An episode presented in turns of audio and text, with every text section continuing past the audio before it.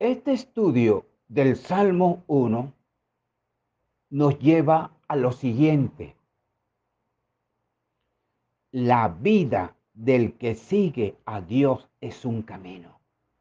Recuerda que él dijo, yo soy el camino.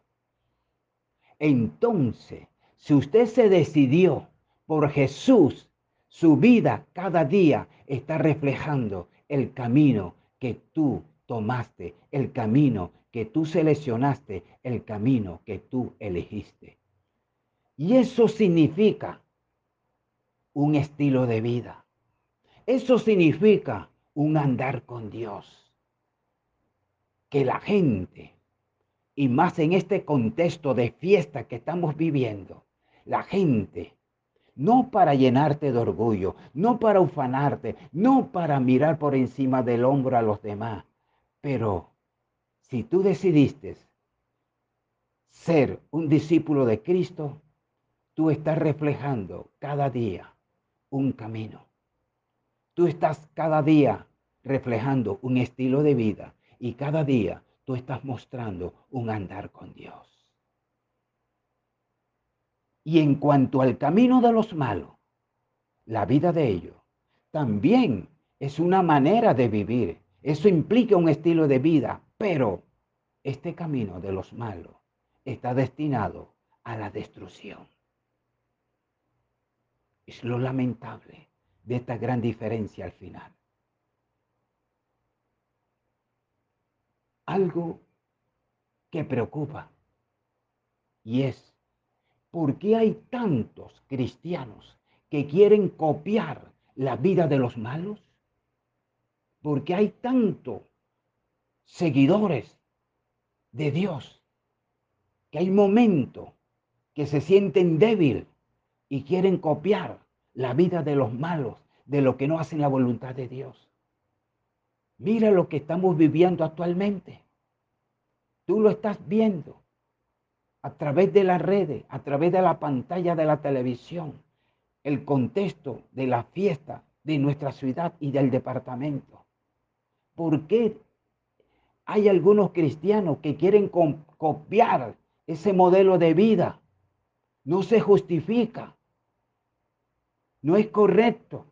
El Señor entregó su vida por ti y también tú debes entregarte al Señor cada día como ese seguidor del camino que Él ha trazado para ti.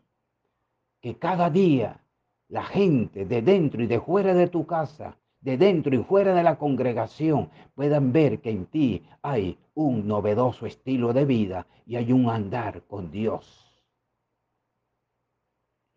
por favor, lo que Dios te ha dado, lo que Dios te ha entregado, es incomparable con lo que este mundo te está ofreciendo. No intentes por ningún instante copiar la vida de los malos.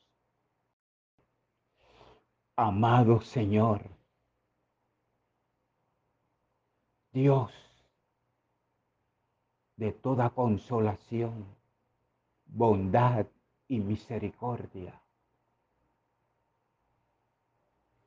Levantamos nuestras manos hacia ti, dándote toda la gratitud, la honra, la gloria y el poder. Porque un día nos hiciste el llamado dejar el camino equivocado y malo que llevábamos. Y escuchamos el mensaje de tu palabra. Y tomamos la decisión firme y convincente de caminar contigo, Señor y Dios. A veces manifestamos flaquezas y debilidades.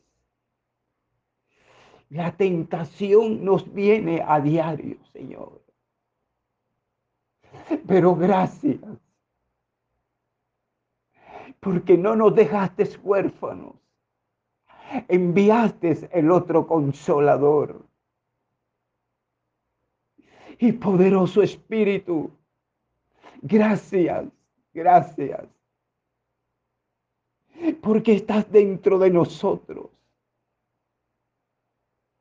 Y en esos momentos que nos toca decidir entre lo bueno y lo malo, Espíritu Santo, allí llegas tú con esa voz sensible y audible.